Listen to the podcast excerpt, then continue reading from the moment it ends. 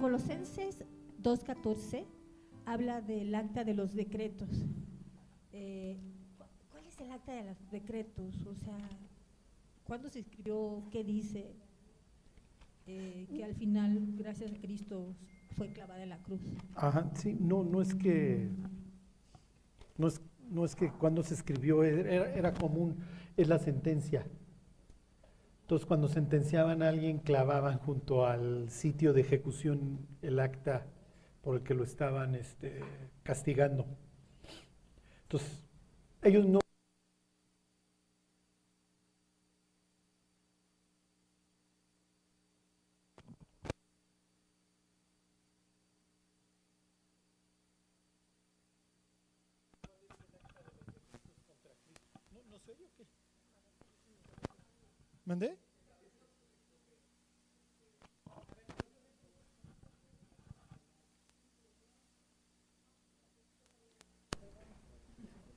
Ya no te vamos a recibir.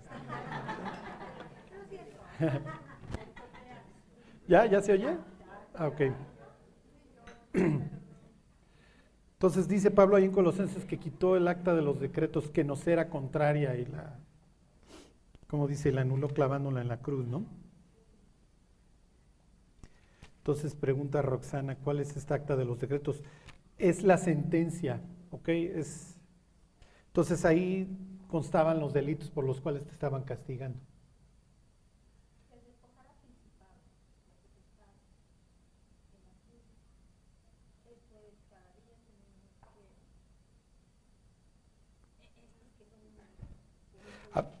A, ver, váyanse, váyanse, esto, esto va digo, no me, no me, quiero detener mucho porque me tardaría mucho. Llevo, hijo, pues llevo tres o cuatro de estos en, en Aragón. ¿Se de la historia en Bazán? Vean, vean ahora la historia ahí en Bazán, todo lo que tiene que ver con estos príncipes. Ok, el caso es que cuando Adán cae, la sentencia para Adán era la muerte, ¿se acuerdan? El día que comas de este árbol ciertamente morirás. Y entonces en pocas palabras, ¿qué, cuál es, o ¿qué le puede decir este, el diablo a Dios? Bueno, pues lo tienes que matar. Pues es lo que dijiste, ¿no? Pues sí, lo tengo que matar. Entonces está perdido el hombre. Sí, sí está perdido, a menos de que alguien muera por él. Y eso es lo que sucede en la cruz. Entonces, este, de, este, ¿cómo les diré? Este reclamo que le puede hacer el fiscal a Dios para que destruya al ser humano se pierde en la cruz porque alguien da su vida por el reo. ¿Sí se entiende? Entonces, ¿qué dice la Biblia? La paga del pecado es muerte, la consecuencia del pecado es muerte, efectivamente. Y no pienses solamente en la desintegración del cuerpo, sino una separación de la fuente de la vida. ¿Ok? Entonces, el ejemplo que toma Pablo es, vivimos bajo una sentencia, misma sentencia que pues, Dios había decretado. Los romanos decían, a ver, fuiste traidor a la patria. La cruz, por ejemplo, voy a tomar el ejemplo de la crucifixión. La crucifixión solo se la aplicaban al romano en caso de traición a la patria. No era una pena que le aplicaran al ciudadano romano. Al ciudadano romano le cortaban la cabeza cuando le aplicaban la pena de muerte. Entonces, lo que hacían, vamos a pensar que te encarcelo, en lo que te, te, juzgo y una vez que te sentencio junto a tu celda, antes de sacarte a matarte de los días que, que me vaya a tardar en ejecutarte, está tu sentencia clavada en la, en la cárcel. O, miren, esto es, esto es muy desagradable. Por ejemplo, los, los colgaban de los brazos y los flagelaban. Pero los flagelos traían este, ganchos, entonces les arrancaban la carne, los flagelaban un rato y los dejaban que se fueran a su casa, que se murieran. Te vas podrido, te vas abierto. Los perros iban a la ejecución porque se comían los pedazos de carne que salían volando. Se hagan de cuenta que en el tronco este donde, donde estás amarrado, ahí clavaban la, el acta de los decretos, tu sentencia. Te estamos matando por esto, A, B, C y D. ¿Cuál es el acta de los decretos en el caso de Jesús, por ejemplo? ¿Eh? El rey de los judíos, exactamente. Claudia ya entendió. Ahí está el acta de los decretos. ¿Por qué te estoy juzgando? Porque eres el rey de los judíos. Y el rey tenía que dar su vida por, por el pueblo. Entonces pues, lo hace. Y entonces los fariseos se enchilan y dicen, no, pon que él dijo que era el rey de los judíos. Y este dice, ya estoy harto de que me anden mangoneando, lo que escribí, escribí. Si se entiende, el acta de los decretos es, no es nada extraño, es la sentencia nada más, en donde se establecen los delitos por los cuales se están castigando. Entonces Jesús toma nuestra sentencia, es lo que está diciendo ahí en Colosenses. A ver cuánto debes. No, pues he pecado, pues debo la muerte, debo la muerte, debo la muerte. Ahora, le pásenme todas sus sentencias y las clavo en la cruz. Entonces le cargo todos estos estas actas de decretos o sentencias, como le quieran llamar, y las coloco aquí en la cruz. Él la llevó por ti. ¿Sí se entiende? Es una forma de explicar la sustitución.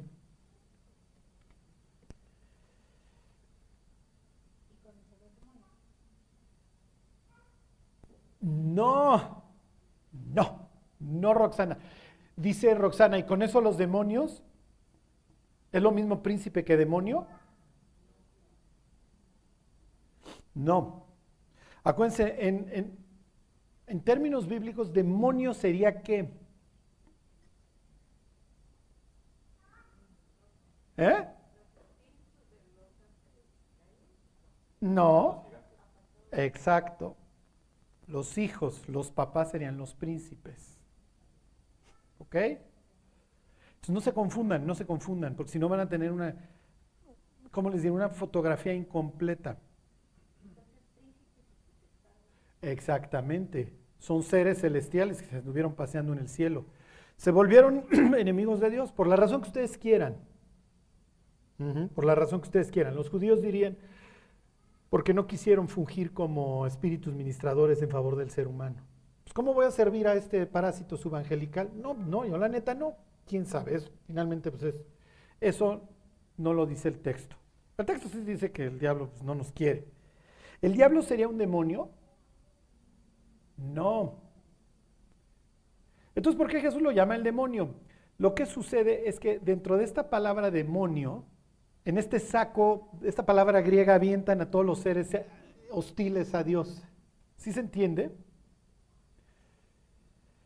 Pero en el Antiguo Testamento ustedes no se van a encontrar esta palabra. Ellos no, la tienen. Ustedes se, encontrarían Satán, se encontrarían Elohim, o sea, el, Elim, dioses, ¿ok? Pero no demonios. Oye, entonces, ¿por qué la, por qué la emplea el...? Porque ¿Cómo les diré cuando la palabra Shedu, se los voy a poner como ejemplo, es una palabra acadia que implica territorialidad. Dice, ustedes no van a ofrecer a los demonios, es este, ofrecieron a los demonios, esto es Deuteronomio 32. La palabra ahí es Shedu. Cuando traducen la Biblia al griego le ponen demonio. ¿Sí se entiende? Lo que sucede es que cuando agarramos así el sacote y echamos todo, todo en el demonio, llegamos a Colosenses por quiénes son principados y potestades. ¿Sí me explicó? Entonces se los leo. Miren, es 2.13. Y a vosotros, estando muertos en pecados y en la incircuncisión de vuestra carne, os dio vida juntamente con Él, perdonándonos, perdonándoos todos los pecados. Ok, ¿cómo nos perdonó? Tú no puedes perdonar nada más así de gratis. Entonces mañana un señor mata a toda la familia y luego se arrepiente. Y está en el juzgado y le dice, señor juez, estoy súper arrepentido. Y el juez lo libera. ¿Esto es justo o injusto? ¿Eh? Tere ríe. Ese sería el inciso C. Tere sonríe. Mm, es una pregunta capciosa. A ver, el Señor mató a toda su familia, pero en serio, el cuate no para de llorar todos los días y si pudiera volver a hacerlo no lo haría, está bien arrepentido y el juez lo libera. ¿Esto es bueno o es malo? ¿Eh? Es injusto. Además ya no lo va a perseguir los, el hermano, el papá de los muertos, etcétera. Lo, va a lo tiene que perseguir el Estado. tú tienes que dar una retribución a un tipo que una mañana se levanta de malas y mata. Eso es justicia. Lo que les voy a decir es muy fuerte. El fin de la pena, sea divina, sea legal, lo que ustedes quieran, no es la readaptación social del reo, es la retribución. En una sociedad en donde no hay retribución, reina el caos, reina el dolor, porque me pueden hacer cualquier cosa cualquier día y no va a haber una consecuencia. ¿Ok? Entonces, ¿cómo le vamos a hacer para ir al cielo? Digo, estamos en problemas, ¿están de acuerdo? Porque si el Dios del cielo es perfecto, pues entraré yo y de pasar. Ya ven, se ríen, se ríen y dicen, no, Charlie, pero la gente es lo que cree, en serio, la gente cree que se va a ir por su linda cara al cielo. Entonces, ¿qué es lo que está explicando Pablo? Nos estábamos muertos y nos dio vida juntamente con él. ¿Cómo? Esto sería injusto. Yo no, yo no me puedo ir al cielo, o sea, honestamente. Y si mi mujer estuviera aquí, estaría, escúchenlo, tiene razón. Se los vuelvo a leer, ya vosotros estando muertos en pecados y en la incircuncisión de vuestra carne, os dio vida juntamente con él, perdonándoos todos los pecados. ¿Cómo le hizo? Anulando el acta de los decretos, como está hablando a un mundo griego, a los colosas, les está dando un ejemplo que ellos van a entender, anulando la sentencia que había contra nosotros, que nos era contraria, obviamente, quitándola de en medio, a ver, ya te la quito, y la clavó en la cruz. ¿Sí se entiende? Pablo está explicando con un ejemplo que estos colosenses entienden la sustitución. Alguien la llevó en nuestro lugar. Por eso es que podemos ir al cielo, no porque seamos buenos, sino porque alguien pagó la sentencia. Getsemaní quiere decir piedra de molino. Entonces hagan de cuenta que había una base así con un canal. Ponían las aceitunas en todo el canal y había un piedrón. En el centro del canal había así un cilindro, salía un palo y entonces la rueda esta la iban empujando, ¿sí se entiende? Piensen en Sansón. Entonces ponían agentes o animales según la, la, lana que tuviera la familia. Si tienes lana, pues tienes maquinaria, sería el burro o el buey. ¿Se acuerdan? No pondrás bozal al buey que trilla. Porque había desgraciados que le ponían paja al buey pero le ponían bozal. Entonces este con tanta hambre andaba dando vueltas cada vez más rápido y Dios decía, no seas gandalla, no le pongas bozal, déjalo que esté comiendo mientras da vueltas. Te está triturando tus, tus aceitunas para que salga aceite. En el norte de Israel eh, se da mucho el, ¿cómo se llama? Basal, basalto. No me acuerdo, una piedra negra ahí, muy, muy útil para hacer estos, estos, ¿cómo se llama? Aparatos para la trituración de los olivos. ¿Dónde aprenden a Jesús? ¿Eh? En el huerto de Getsemaní. Y ahí están los olivos. Es un sitio precioso. ¿eh? Ahí frente a Jerusalén, bla, bla, bla. Bueno, no me detengo en eso. Y entonces Jesús le dice a los discípulos, esto tiene una razón de ser que ahorita no entro al 13X, que porque están dormidos mientras él está orando y le pide a su papá que no lo mate. Dice, pase de mis manos esta copa. ¿Qué le contesta a Dios? la Biblia no dice qué le contesta, dice lo que hace Dios, le manda un ángel para fortalecerlo, para decirle, mi cuate, o sea, te lo vas a fletar, no hay de otra. O sea, si quieres salvar a la humanidad, te la tienes que fletar. Y entonces va con los discípulos, los discípulos tan jetones se despiertan y imagínense la escena, este chorreando sangre. O sea, ya, ya empezó la trituración justo en Getsemaní. Entonces está a punto de ser aplastado. ¿Se acuerdan? Con todo quiso Jehová quebrantarlo, es lo que dice Isaías 53, sujetándole a padecimiento.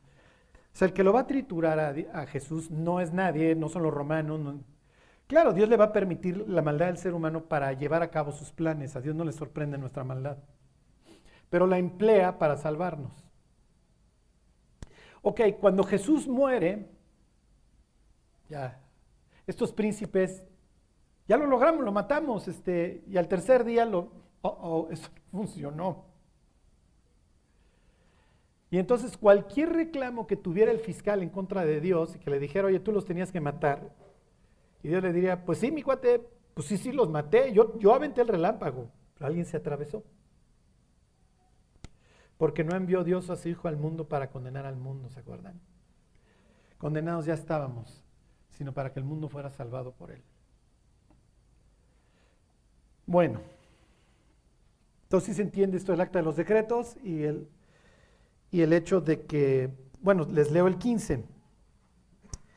Se los leo desde el 14 otra vez. Anulando el acta de los decretos que era contra nosotros, que había contra nosotros, que nos era contraria, quitándola en medio y clavándola en la cruz, despojando a los principados, la palabra sería arcón, piensa en arcángel, y potestades, los exhibió públicamente triunfando sobre ellos en la cruz. O sea, ya cualquier reclamo que tú tuvieras de que no quiero servir al ser humano y Dios tú eres injusto, bla, bla, bla, se acabó.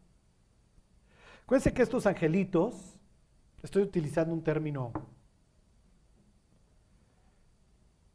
estos cuates la traen sentenciada.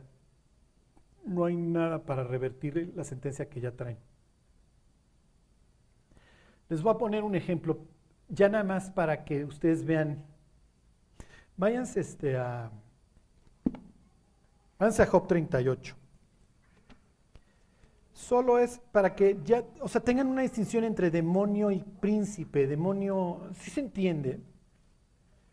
Realmente, en la antigüedad ellos no saben de demonios, ellos saben de dioses. Los israelitas no son monoteístas. ¿Ok? ¿Esto les sorprende? ¿Por qué? Porque en la secundaria o en la primaria lo estudiaron. El primer pueblo del, mundo monoteístas fueron los israelitas. ¿Qué dirían los israelitas? No. Pues no ves cómo nos está yendo por adorar a otro. o sea, si algo no somos, es monoteístas. Nos queda claro que hay un chorro. Entonces, Charlie, ¿qué son? Se llama enoteísmo. Creo en muchos dioses, pero creo que hay uno superior a todos. Si ustedes no entienden esto, no van a entender Apocalipsis 13, quién como la bestia y quién podrá luchar contra ella. Este es un, este es un salmo, ¿ok? ¿Quién como tú, oh Jehová, entre los dioses? Cuando en Apocalipsis 13 la humanidad sale a decir quién como la bestia, es literalmente lo están adorando como Dios y le están aplicando salmos a la bestia. Ok, Job 38, ahí están. No, no, no es el propósito. Y vean todo esto desde, desde, desde Jesús en Cesarea de Filipo, échenselas, porque ahí es donde, donde trato todo este tema. ¿Ok? Obviamente Colosenses, todo ese tema, etc. Ok, Dios está regañando a Job. Es el 11, ¿dónde estás? Este? Ok. díganme una forma de designar a los ángeles. Ya, ya, ya, ya. Utilicé la palabra que quieren usar a fuerza, ¿ok?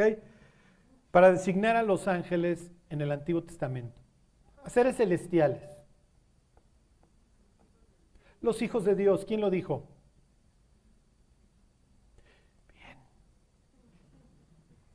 ¿Alguien más lo hubiera sabido? Les recomiendo un libro como le decía mi hija, comiendo un libro. Ok, los hijos de Dios. ¿Se acuerdan cómo empieza esta historia del libro de, Job? Sucede que un día vinieron, ¿quiénes? Los hijos de Dios. ¿Se acuerdan de Génesis 6? Oh, los hijos de quién vieron que las hijas de quién eran hermosas. Los hijos de Dios vieron que las hijas de los hombres eran hermosas y tomaron para sí mujeres. Ok, cuando Dios está haciendo la creación, lo que nosotros llamaríamos ángeles, ángel quiere decir, es nada más mensajero, ¿ok? Pero como nos gusta el ser celestial es ángel o demonio, es así el sacote y echa todo ahí, o sea, si hay serafines, si hay querubines, echa todo ahí. Y nos perdemos de mucho y no entendemos. Oye, Charlie, ¿por qué es importante? Porque si tú no entiendes la diferencia entre un demonio y un príncipe, no vas a entender por qué el mundo está como está. No vas a entender de dónde sale tanta tecnología, por qué el ser humano tiene esta capacidad de matar tan fuerte ahora, de vigilancia. Porque miren, todavía esto ni arranca. ¿eh? O sea, cuando Jesús dice, habrá aflicción como nunca la ha habido desde el principio del mundo, ni la habrá, adivinen quién orquesta todo. Ok, 38, 4. A ver, ya, le dice Job, deja de estarte quejando de mí, porque yo no me equivoco. Y le dice, ¿dónde estabas tú? 38.4, ahí están. ¿Dónde estabas tú cuando yo fundaba la tierra? Házmelo saber si tienes inteligencia. ¿Quién ordenó sus medidas si lo sabes? ¿O quién extendió sobre ella cordel? ¿Sobre qué están fundadas sus bases? ¿O quién puso su piedra angular? Cuando alababan todas las estrellas del alba y se regocijaban todos los hijos de Dios. ¿Quiénes son esas estrellas? ¿Quiénes son esos hijos de Dios? Los ángeles, muy bien, muy bien. No, no, ángel quiere decir mensajero, son los hijos de Dios, son seres celestiales. Ok, cuando los judíos tradujeron la Biblia, ahí en el siglo III antes de Cristo en Alejandría, en el norte de África, en, en Egipto, les voy a leer qué pusieron. Porque aquí hubiera sido filosteos. Filos, teos, ¿ok? Se los vuelvo a leer. El 7, cuando alababan todas las estrellas del alba y se regocijaban todos los ángeles. Así está la Septuaginta. Entonces, los judíos, cuando voltean a, ver al griego al que le están dedicando la Biblia, dicen, si le pongo los hijos de Dios, al igual que los de G3 satélites, no van a entender nada. Van a pensar que son unos, no sé, hijos de Luis Miguel, o no sé, vaya estrella, al fin y al cabo, ¿no? Ponle ángel para que entiendan. Y entonces la palabra ahí es ángelos. A veces dejan hijos de Dios y a veces dejan ángel. Como que no hay un criterio en la Septuaginta de ponle ángel o ponle hijo de Dios. Pero bueno, lo que quiero que vean es que nosotros recibimos una traducción, está bien, o sea, no, le vamos a poner ningún pero a don Casiodoro de Reina ni a Cipriano de Valera. Perfecto. Lo que pasa es que cuando nosotros leemos por todos lados demonios y ángeles, hacemos dos categorías, los buenos y los malos. Si es bueno es ángel y si es malo es demonio. ¿Ok? Y, nos perdemos porque Dios diría, a ver, no, no, ahí no dice ángel, ahí dice hijo de Dios. Y cuando tú piensas en ángel, piensas en Charlie, piensas un cachetón con alitas, un querubín. No, no, no, no, no. O sea, no estás pensando en un ser que parece humano, que se reúne en un consejo a ver cómo destruimos a la humanidad. A ver cómo se nos ocurre ahora la siguiente guerra, la masacre. Eh, generamos un banco mundial para generar deuda. Hey, ¿por qué no inventamos Instagram ya? Que se empiece a suicidar la gente por el fear of missing out. Vamos a deprimirlos, vamos a hacerlos. En serio, no, el ser humano es malo, sí, pero no tiene la capacidad, o sea, lo que pasa es que somos orgullosos y pensamos que hemos generado toda esta tecnología y que al rato vamos a tener el Neurolink y vamos a vivir en el metaverso y con la mente vamos a apagar y prender la luz. Y los ángeles dirían, te adornas mucho, mi cuate. Hace 100 años andabas todavía en la carreta. Te adornas, neta, ustedes se creen mucho y en serio se las creen. Se llama etiología, el estudio de las causas. ¿Por qué está la situación como está? Si tú crees que hay un consejo rival, consejo divino, que se reúne para ver cómo masacramos a la humanidad, bueno, vas a entender, vas a entender las noticias. Vas a ver a los gobernantes con otros ojos. Vas a ver a los gobernantes con otros ojos. Al fin y al cabo, peones, ¿eh? Los, los meros, meros peones, y lo saben. Los otros cuatro sí creen que los eligieron democráticamente. Sí. Ahí me surge una duda. esto sigue pasando, ¿no? Pero ¿por qué dice Pablo entonces que se sujeten a los gobiernos de las autoridades si efectivamente vienen desde el otro lado? Digo, nos queda claro que no vamos a infringir la ley. Pero, pero ahorita que decías, ¿no? Que cuando no hay pena reina el caos, ¿qué pasa cuando el caos viene desde la ley?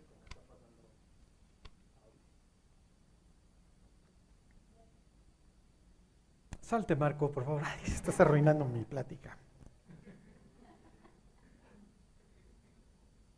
Bueno, tanto Pedro como Pablo, uno en la carta a los romanos, el otro en su primera carta, dicen, sujétense al rey, honren al rey. O sea que si les toca ir a una mañanera. Mi Andy, aquí estoy. Te apoyo, te quiero,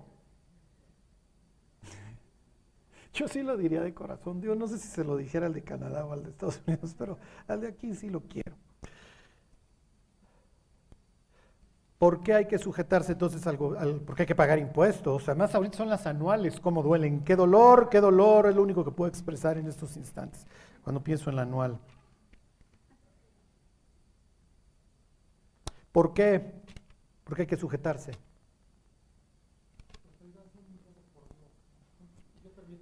Exactamente. Ahorita vamos a, se los enseño en dos versículos. Ahora váyanse a Tito. Lo que a Dios le interesa es un pueblo ejemplar. Su pueblo no puede estar rompiendo vidrios en reforma. Su pueblo no puede estar en las manifestaciones, no le interesa a Dios eso. Mi reino no es de este mundo, ¿se acuerdan? Pero precisamente cuando yo no entiendo que este mundo está total y perfectamente desquiciado, pues voy a intentar arreglarlo a través de una manifestación. Y Dios, felicidades, párate temprano, lleva tu pancarta. ¿En serio crees que vas a arreglar algo? Este mundo está destinado al fuego.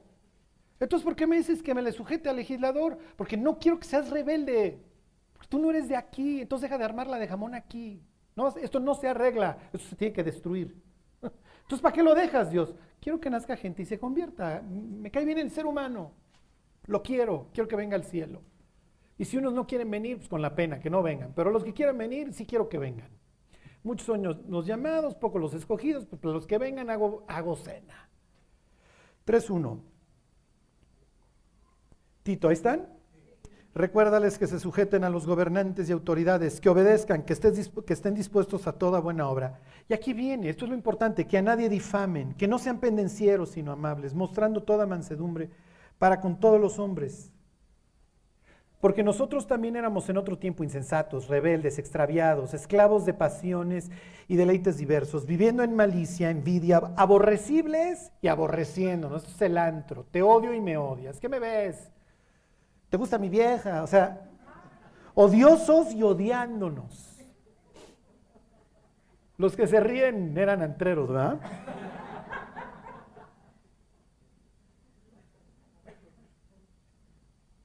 Dice, pero cuando se manifestó la bondad de nuestro Dios, de Dios nuestro Salvador y su amor para con los hombres, nos salvó no por obras de justicia que nosotros hubiéramos hecho, sino por su misericordia, por el lavamiento de la regeneración y por la renovación del Espíritu Santo. Dios nos regeneró y nos renovó. Nos recreó y nos hizo nuevos, es lo que implica etimológicamente. Esa es la cuestión, o sea, por eso Dios dice, a ver, mi cuate, a ver, cristiano, ¿te ves mal hablando de política y eso? ¿En serio, crees que tu voto cuenta? ¿En serio? Digo, esto es ridículo, honestamente.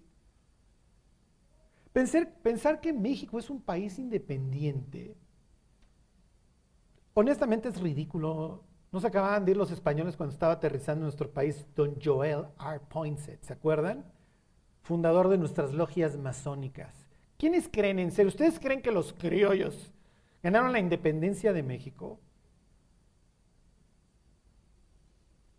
¿Ustedes creen que don Benito Juárez, neta, vivía del aire, no comía? ¿Quién le daba lana a don Benito? Pues claro, los gringos. Mientras que los franceses aquí, los europeos pusieron a don Maxi para andarle pasando a los del sur armas en su guerra de revolución gringa, en su secesión. Porque no me conviene una nueva potencia que, rivalice contra Europa. Entonces, si estos están matando norte y sur, pues dale y dale y dale armas a los del sur. Las palabras famosas de don Abraham Lincoln. Hey, está el parque en Polanco y lo alabamos. Now on Mexico, cuando acabaron la guerra de secesión, cuando la ganaron. Entonces restablecieron a don Bomberito. La reforma y los masones, lo que ustedes quieran. Ahora, ¿cómo te quieres morir? ¿La Inquisición o los masones? Digo, escoge tu veneno. Nos va mejor con los masones. El masón te controla, te mantiene drogado, te mantiene idiota, pero no te, no te tortura, o por lo menos no en casos extremos. Te endeuda, te va matando poquito a poco, echa flúor a tu agua, pues quién sabe qué te rocía en esos chunches en el aire, pero es una muerte bonita, ¿están de acuerdo?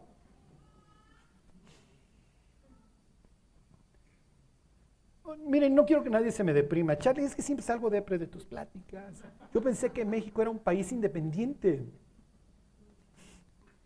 ¿Se ha escuchado los acuerdos de Bucareli? Digo, acuérdense lo que siempre les digo, a Madero lo bajaron de un carro y lo balancearon. Ese era nuestro presidente. Así, el Henry Lane Wilson, el embajador, dijo, a ver, échenselo ya, este bruto, ya me dijo, ya me dijeron, ¿cómo se llamaba el petrolero este Rockefeller que está en la de bruto y no le quiere subir el precio del petróleo? Iba a empezar la Primera Guerra Mundial. Todos los países lo sabían. Y el petróleo era la nueva forma de, la forma moderna para mover a las flotas. Este, los británicos, que era el imperio de la época, se, se movían todavía con carbón. La flota alemana y la nueva flota gringa, etcétera, ya eran de petróleo. Entonces, el que tenga el petróleo. Y México tiene petróleo. Entonces, ¿quién creen que se iba a quedar con el petróleo de México? ¿Los alemanes? Bueno, ya el resto es historia. Hay toda, toda una maldad. O sea, si ustedes creen que la guerra en Ucrania, en serio, es porque los rusos son malos y los ucranianos son las víctimas, apaguen la tele. Apaguen la tele, en serio, nos han estado viendo la cara. Feo, ¿eh? Feo, feo, feo.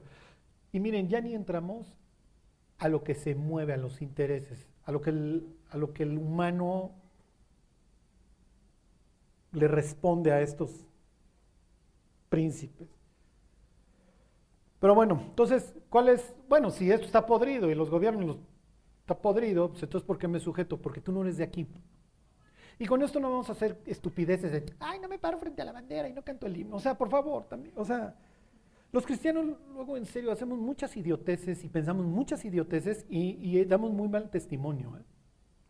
Porque eso no quiere decir que no nos, vayamos a esforzar por nuestra patria, por nuestra nación, por, las personas que amamos. ¿no? Pues ahí tiene a Pablo rogándole a Dios por sus paisanos. ¿Y este Mardoqueo hizo bien o, hizo mal con Amán? Entonces. Mi Dios, luego me interrumpes, espérame, me destruyes mi tren de pensamiento. A ver, nomás, no, yo se avienta unas Mardoqueo, este, Nimrod, este. Pero bueno, luego entramos. La pregunta de ellos no es mala, o sea. Pero bueno, luego les abro el paréntesis, es que cuando me arranco ya no me paro. Este, a ver, váyanse nomás a, a Segunda de Tesalonicenses. La otra vez me decía un papá de la escuela, me dice, luego veo tus pláticas y veo que te resistes de seguirle en el tren de pensamiento que traías para regresarte a donde ibas. Pues sí, Segunda de Tesalonicenses.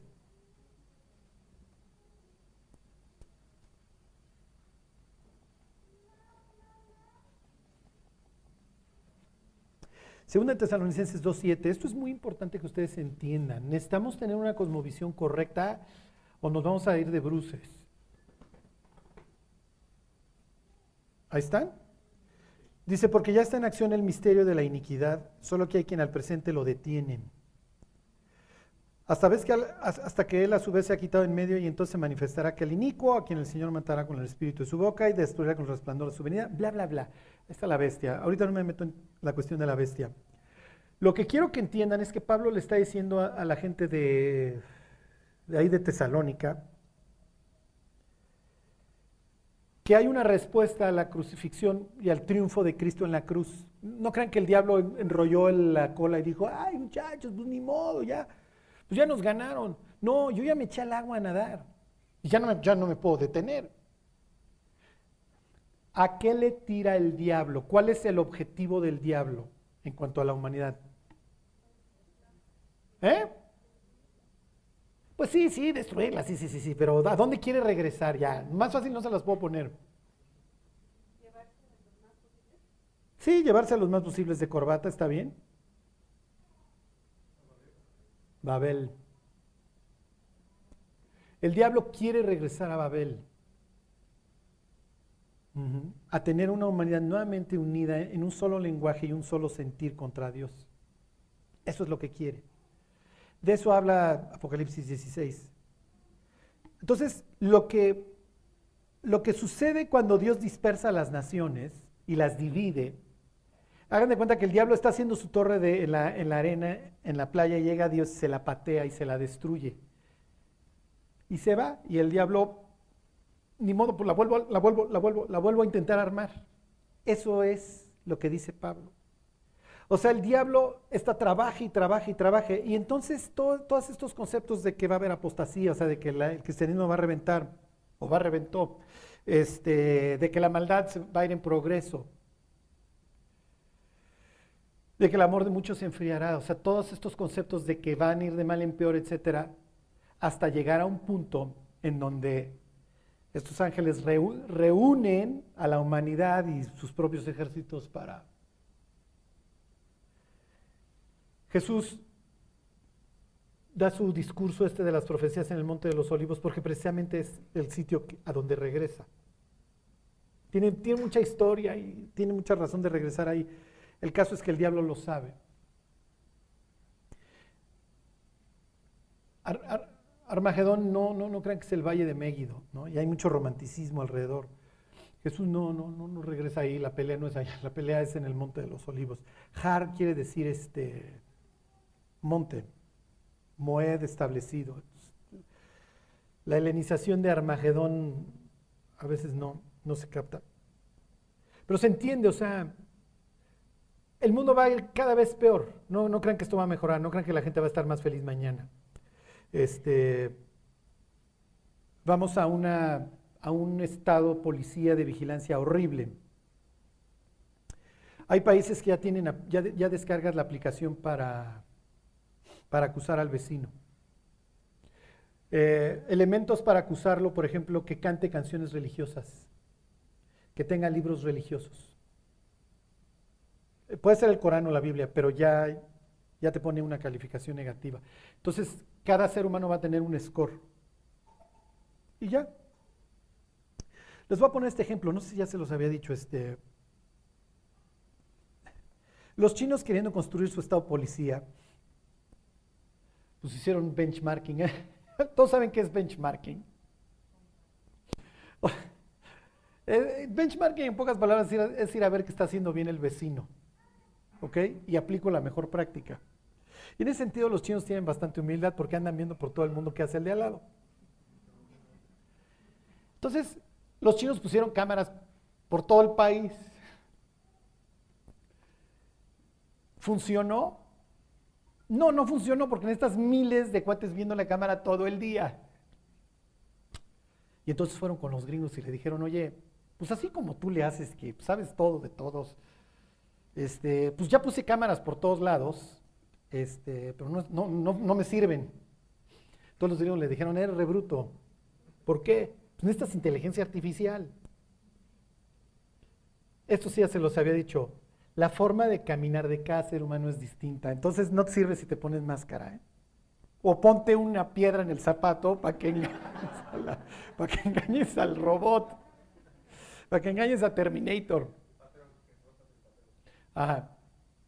El caso es que le dice, pues pon inteligencia artificial, bruto. Ah, bueno, pues ahí van los otros y pues inteligencia artificial con todas sus cámaras. Entonces sucedía que pasaba la persona, pasaba Juan Pérez, Mr. Chong, ¿sí? en ese caso, Mr. Chong, y eso era todo lo que decía. Mm, Esto no me sirve de nada. Pues ya lo vi, sé que es Juan Pérez, pero no me sirve de nada. Regresan con los gringos.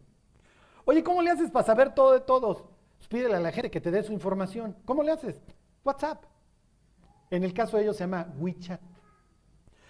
Todo, todo lo que está en tu WhatsApp es propiedad de Don Mark.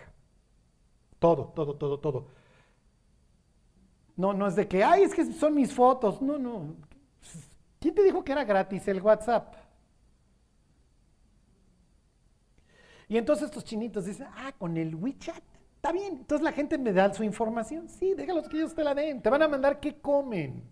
¿A qué hora hacen ejercicio? Te van a mandar todos sus mejores ángulos. Luego ya no los va a poder reconocer de, de los filtros que se pongan, pero no es otro rollo, ¿no? Y entonces sucede que ahora tú pasas, ahora sí, por la cámara. ¿Quiénes son tus amigos? Si te vas a divorciar, eso sí se los había dicho. La maquinita sabe con seis meses de anticipación si te vas a divorciar. Ya no le mandas te quiero. Ya nada más le mandas cállate, no me interesa. Y entonces el robot dice, necesitas terapia. You guys need therapy. ¿Sí les gusta el mundo a donde vamos? Miren, se los voy a decir tal cual. Yo pienso que todos los cristianos deberían de leer este Un Mundo Feliz de Aldous Huxley y 1984 de George Orwell. Ese es el mundo a donde vamos. Porque agarramos al gringo del apocalipsis, en donde Estados Unidos es lo máximo, es el país cristiano. Hijo, yo creo que tú llegas al consejo divino con Dios y dices, Estados Unidos es un país cristiano y se voltean a ver todos los... Dicen, pues ¿en qué planeta viven estos cuates, no? Ya es el mundo poscristiano. Occidente ya es el poscristianismo. ¿En dónde, ¿En dónde corre hoy el cristianismo como agua? En el tercer mundo. Por eso estamos en Tlanepanta reunidos, estudiando la Biblia. ¿no? Estuviéramos en Texas, estaríamos en unas butacas bien padres. Y yo tendría como cuatro, seis, cinco cirugías, ya parecería yo Box Bunny, porque ya tendría las orejas hasta acá atrás. Sí saben de quién estoy hablando, ¿va? y les estaría echando un choro motivacional, no los estaría deprimiendo. Pero bueno, como en el tercer mundo Dios todavía lo queremos y todavía nos gusta su libro, pues nos deprimimos con tu libro, Dios, porque pues, la neta sí está bien feo.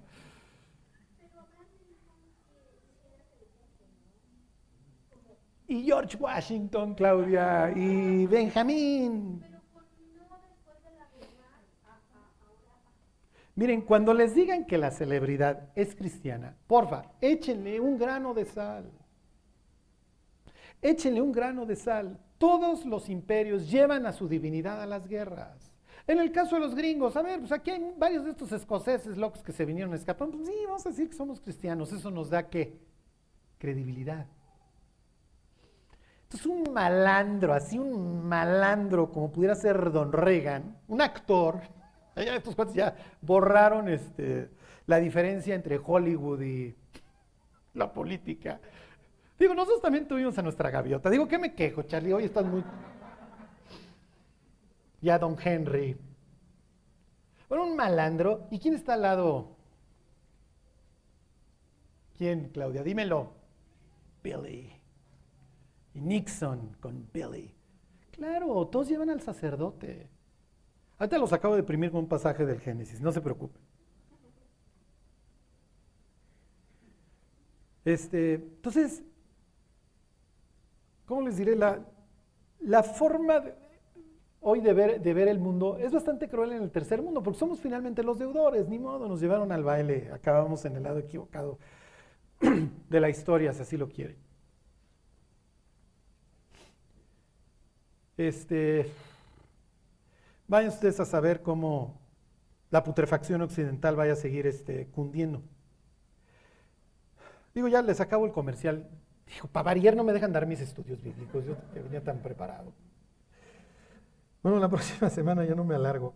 A ver, ya, los acabo de imprimir, váyanse, este, vayan, don José, ahí, va, ahí para allá vamos a ir, este,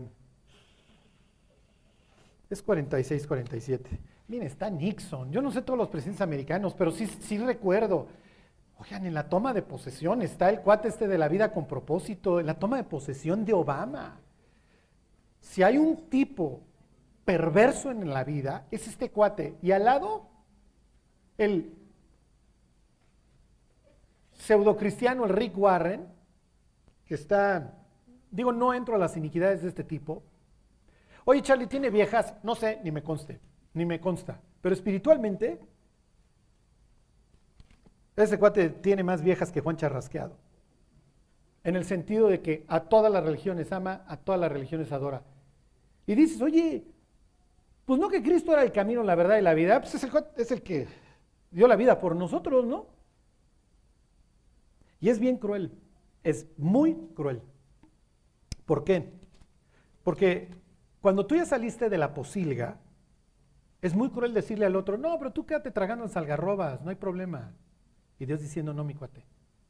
Es muy peligroso lo que estás haciendo, porque consentir el pecado del de al lado, tú porque ya saliste, tú porque ya dejaste de chillar todas las noches, tú porque ya tienes un propósito en la vida, tú porque ya no estás pensando si usas la cuerda, la pistola o los chochos, pero ese cuate sigue ahí.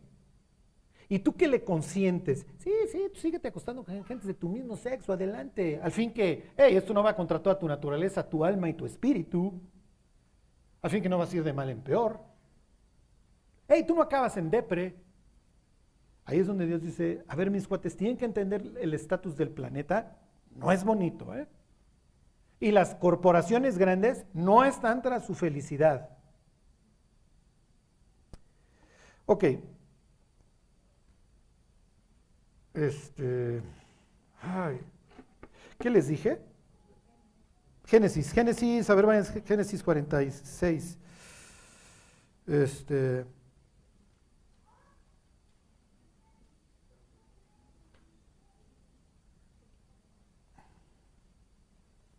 Ahorita van a entender. 47, perdón. Ok. José le salva la vida, esto lo veremos al Mediterráneo. Aunque ustedes no lo crean, en Egipto le decían la canasta de pan. Y algo habrá tenido que ver este, este supercuate. Miren, se los anticipo. Si alguien les, alguien les dirá, es que Charlie dice que fulano no es cristiano, que fulano no era cristiano, le dicen, es que se acabó el romanticismo. en serio. Yo le amargo a mi hijo cada vez que estudiamos Bible. Ya, ya está grande, entonces ya va en sus. Entonces tiene Bible. Entonces ahora en la semana Israel era, es monoteísta. Entonces le digo, mira, pon en el examen que era monoteísta, no es monoteísta. O sea, los israelitas entienden de diversos dioses, por eso les va como les va y Dios lo regaña. No tendrás dioses ajenos delante de mí, mi cuate. digo, así empieza. Ok, ¿qué les dije? 47. Ok, le- les pongo en contexto para que entiendan qué está pasando. José interpreta el sueño de Faraón de los siete años de abundancia y los siete años de escasez. Y durante los siete años se acumula, acumula, acumula, ahorra, ahorra, ahorra. Y cuando viene la escasez, la gente va con José y le dice, oye, pues entiendo que tienes grano porque nos estuviste cobrando un 20% de impuesto. No fue doloroso realmente para el egipcio porque le estaba yendo súper bien. Oye, te doy una lana para que me des grano, porque pues, no tengo. Está bien, está bien, ahí está tu grano, ahí está tu grano, ahí está tu grano. Hasta que un día llegan y le dicen, oye, ya no tengo lana. Pues, ¿qué tienes? Pues tengo ganado, pues órale. Te lo recibo, ya está tu grano. Y luego ya no tengo. ¿Qué, tienes? Tierra. Entonces Faraón, Faraón se acaba quedando con Egipto. O sea, parece presidente latinoamericano, ¿están de acuerdo? Ok, ahí está. Eh, 47-20. Entonces compró José toda la tierra de Egipto para Faraón. Pues los egipcios vendieron cada uno sus tierras porque se agravó el hambre sobre ellos y la tierra vino a ser de Faraón. Y, el- y al pueblo lo hizo pasar a las ciudades desde un extremo al otro del territorio de Egipto. Solamente la tierra de los sacerdotes no compró, por cuanto los sacerdotes tenían ración de Faraón y ellos comían la ración que Faraón les daba y por eso no vendieron su tierra. Este es un pasaje horrible, tétrico. A ver, ¿por qué tengo yo que obedecer a Faraón? ¿Por qué o sea, ¿por qué te tengo que pagar el 20% de mis ingresos, Faraón? Es un robo. Pues es mi tierra, yo lo estoy trabajando. La tierra es del que la trabaja, ¿no?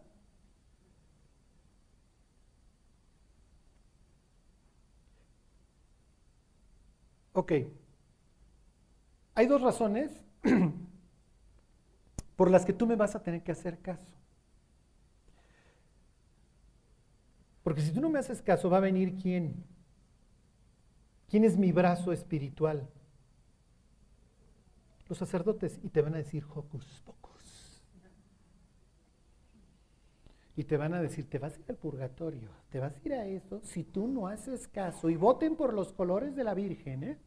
Eh, así eran los sermones cuando estaba el PRI. Hocus pocus. La religión es una forma de controlar al ser humano. Entonces, el rey está ahí por cuestión divina, ¿eh? Entonces le tienes que hacer caso y si no va a venir el, el sacerdote y te va a poner manotas. Y va a poner sus confesionarios. Los confesionarios no crean que se le ocurrieron a Roma. Le ocurrieron a estos tipos. Entonces la gente va y cuenta sus iniquidades y entonces yo tengo una red de espías por todo el país en donde tengo además cosas en contra de ti que uso en cualquier instante. Digo, hoy ya no necesitas el confesionario. O sea, ¿sí me explicó? Todo el mundo anda diciendo de sus iniquidades al teléfono. Quiero que vean la crueldad. O sea, Faraón no le va a pedir su lana, ni su machaca, ni su tierra a los sacerdotes, porque son su brazo. Cuando el sacerdote no funciona, entonces ¿quién entra para decirte que te cuadres? ¿Quién? El ejército. Entonces, a estos dos, con estos dos me tengo que llevar súper bien y tenemos que estar repartiendo el botín. O sea, ¿qué hubiera pasado si Faraón hubiera dicho, a ver, sacerdotes? Su tierra, callitos, ¿qué hubieran hecho los sacerdotes? Mm, Tuvimos una visión y creemos que Raya no está designando a Tutankamón como rey. Ahora nos tenemos que ir con fulano. Y entra fulano. Y sí, subes tú fulano. Y a este nos lo echamos, por supuesto, porque quiere nuestras tierras, quiere nuestra lana. Este, y pórtate bien, ¿eh? Pues ya viste cómo le fue a este.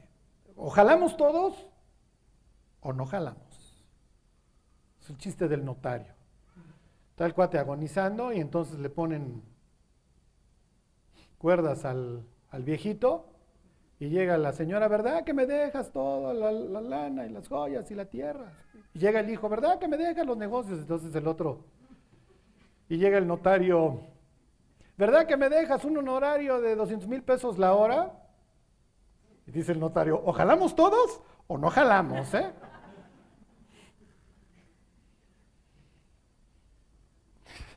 No, no, no, los abogados somos lo máximo que hay en la vida. En el cielo hay abogados, no sé si lo sepan. Y doctores, todo esto. Bueno, espero que se hayan deprimido. Todas las religiones sirven para eso. Cuando a don Martín, y con esto termino, cuando a don Martín Lutero se le ocurre ir a poner sus 96 tesis ahí en Wittenberg, este, pues obviamente la mayoría de la gente no entiende ni lo que hay ahí porque no saben leer. El caso es que le dicen, te vamos a matar. Entonces va ahí a su... Obviamente le violan el salvoconducto porque el Papa le dice, ve a tu juicio y no te mato. ¿no? Entonces, a ver, échate para atrás, pues no me echo para atrás, que te eches para atrás. Y entonces él sabe, Lutero sabe que lo van a matar, pues, pues está quemando el cuadro, está diciendo que su tancamón no es el bueno. Pero lo intercepta un señor alemán. Alemania estaba dividido en diversos reinos. Lo intercepta un señorón alemán y lo guarda en su castillo y llega con una Biblia que no sabe leer el señorón este y le dice, porfa, tradúcemela. Y entonces Lutero traduce la Biblia a la lengua vernácula, al alemán. Estaba prohibido. ¿Por qué está prohibido que la gente lea la Biblia? Pues porque pues, los sacerdotes pues, tienen que tener el hocus pocus. ¿Ok? Y te tienen que asustar a que pagues tu impuesto y que hagas y dejes de hacer. Está bien. Este cuate pues, traduce la Biblia, la traduce al alemán y además se cruza con Gutenberg. Bueno, Gutenberg, si mal no recuerdo, es previo. Lo que, me quiero, lo que les quiero decir es que la imprenta se cruza con, con la Biblia en, en mi idioma. La gente empieza a aprender a leer. Hay una estadística, esto es increíble. Entre más cerca estás de Lutero, más, alfabet, más alfabetización hay. Así tal cual. Entre más te vas alejando, menos. Menos. Y como fuego. La alfabetización en Alemania como fuego. Y la gente empieza a leer pasajes como 47, 22 del Génesis y me han estado viendo la cara. Y estos desgraciados que es que la indulgencia y que la lana y que saca al familiar a billetazos del purgatorio. ¿Cuál purgatorio? Si este ni purgatorio trae. Y bla, bla, bla y como fuego. Esto va a provocar la industrialización en que ustedes no lo crean. Cuando llega la primera revolución industrial, Alemania tiene una cantidad de gentes letradas porque se les ocurre, ¿qué creen? Vamos a hacer panfletos en donde te explico cómo funciona el motor de vapor, o cómo fundir el hierro, o cómo hacer esto y el otro, y la gente empieza a leer. Y la gente empieza a leer. y la gente empieza a leer. Alemania se vuelve un estado independiente, llega un tipazo que se llamaba Bismarck, y luego va a llegar un baboso, un primo del de al lado de Nicolás y del inglés. Y dice, y dice, Bismarck decía que Guillermo era un baboso y tenía toda la razón. El que es que llega este Guillermo de Alemania y dice, el mundo va a hablar inglés o alemán. La siguiente guerra lo va a definir. Y ya saben qué idioma hablamos. Y ganaron los del ojito en la pirámide. Esos son los que nos gobiernan y los que gobiernan el planeta. Hoy este imperio va de caída y el mundo quiere empezar a hablar chino. Escojan su veneno, ¿eh? Digo, no. Ah, ya, entonces estos nos salvan. No, o sea, nada más cambias de bota, pero es lo mismo. Es lo mismo.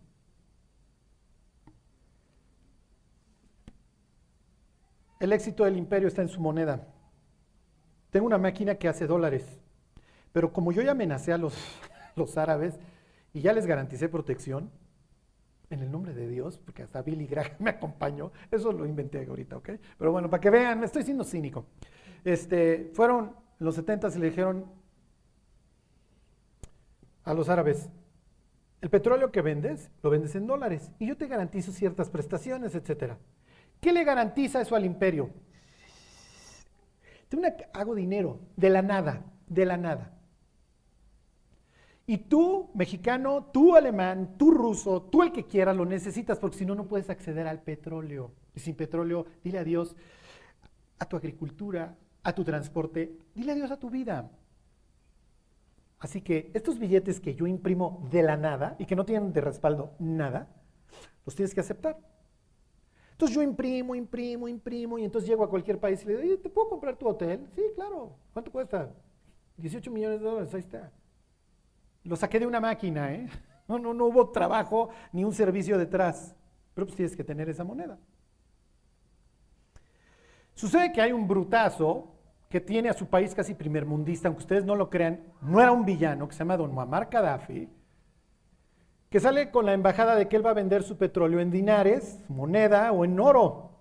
¿Y qué hicieron los gringos? Lo mataron y lo pasearon por las calles. ¿Qué mensaje le están mandando a los otros países árabes productores de petróleo? ¿Qué mensaje le están mandando a México? ¿Qué mensaje le mandan a Venezuela? No seas tarugo, ¿eh? No seas bruto. Sí, pero resulta que ahora van chinos y rusos y le dicen a los árabes, ¿me aceptas los yuanes? La moneda china. Sí. Y sucede que a Vladimir Putin le congelan sus cuentas en dólares y dice, bueno, si quieres mi petróleo, quieres mi gas, me lo pagas en rublos o en oro. ¿Ya vieron la bronca en la que está ahora el imperio americano? ¿Lo necesitas para comprar dólares? No, no tengo yuanes. Y ya me lo están aceptando. ¿Y qué va a pensar un país como Alemania, Francia, bla, bla, bla, que tienen reservas de dólares así? Y ya no lo necesitas para comprar petróleo. ¿Qué creen que va a suceder? ¿Qué haces con una moneda que ya no necesitas? La gastas. Mientras más rápido, mejor. ¿Y qué pasa si todo el mundo empieza a comprar lo bruto de hoy para mañana? Suben los precios. ¿Los sueldos suben al mismo ritmo? No, la gente se vuelve pobre. La inflación es el impuesto más caro. Es un robo, es un robo ilegal, es un robo institucionalizado. Y Estados Unidos puede reventar. Ahora, Estados Unidos no se va a ir sin dar guerra, o sea, irá con los árabes y le dirá, pues, pues vendes en dólares, y el árabe le dirá, pues vendo en yuanes, y digo, y agarro yuan. No. Y, va, y puede venir la guerra, la tercera guerra mundial está a cualquier día, porque la otra opción es que la maquinita de los gringos se descompuso. Y sucede que todo lo que produzco está en México, está en China, todas mis fábricas ya las saqué de aquí. Ya no hago nada, más que echar bombas por todo el planeta. Desmembrar, dejar ciego, huérfanos. esos son los imperios y sí van con su divinidad. Y llevan a su Dios cristiano, y va Billy, o va Rick Warren, o va ahora el, este, el ¿cómo se llama? El Austin, a la toma de posesión. Es ridículo. Les voy a decir qué es lo peor, que los cristianos veamos esa ceremonia y veamos al hijo de Billy en la toma de posición de fulano o a Rick Warren y digamos, Estados Unidos es una nación cristiana. Y no pensamos en el huérfano iraquí, en el huérfano afgano, en el huérfano libio, en el huérfano venezolano. Y Dios diga, mis cuates, ¿en serio? ¿En serio esa es tu cosmovisión? ¿Eso es lo que tú hubieras estado esperando de un país cristiano? ¿Rihanna? ¿Neta? ¿Bad Bunny? No, eso es puertorriqueño, ¿no? No sé de dónde sea. Este, ¿En serio? ¿Eh? De la colonia, claro. De alguna de las tantas, tráiganse al morenazo este, ¿no? El mundo, mis queridos, es un sitio espantoso y nos han estado viendo la cara, lindo y bonito. ¿Para qué hemos estado viviendo? Ayer estaba yo escuchando una, canción de una, cantante canadiense que se llama Breaking the Silence, en donde habla del tema, trata de personas, las, guerras en Latinoamérica. Y me ponía yo a pensar, ¿para qué vivo Dios? ¿Para qué vivo? O sea, si mientras yo estoy viviendo, hay, hay personas en un calabozo a las que les aterra que llegue la noche porque es hora de trabajar. ¿Para qué vivo? Cada alma que se convierte, de verdad, que se vuelve a su Dios, al Dios verdadero, se convierte en un luminar, dice la Biblia, en luz.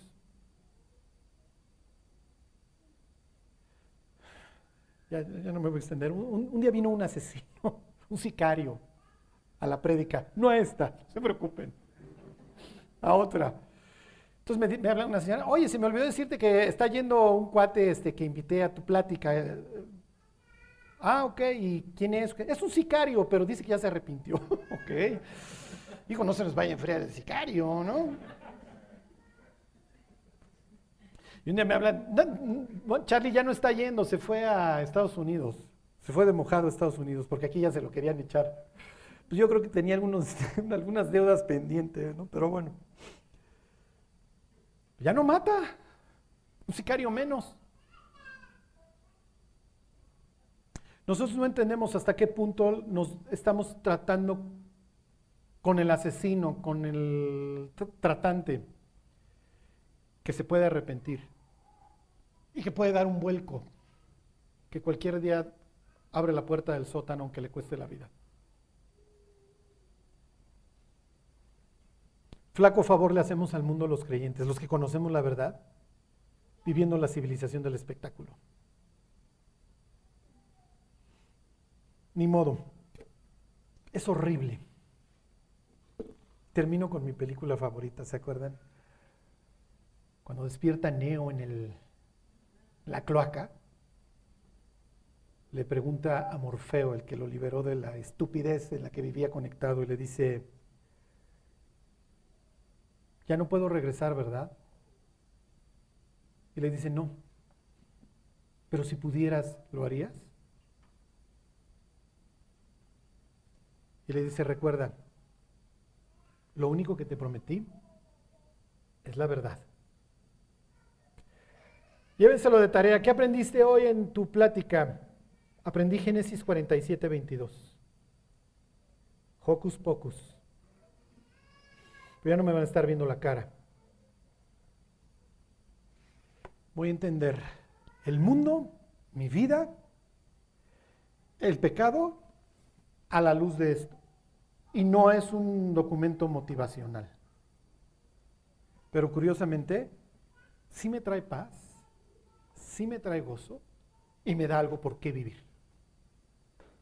Y no es el rock and roll.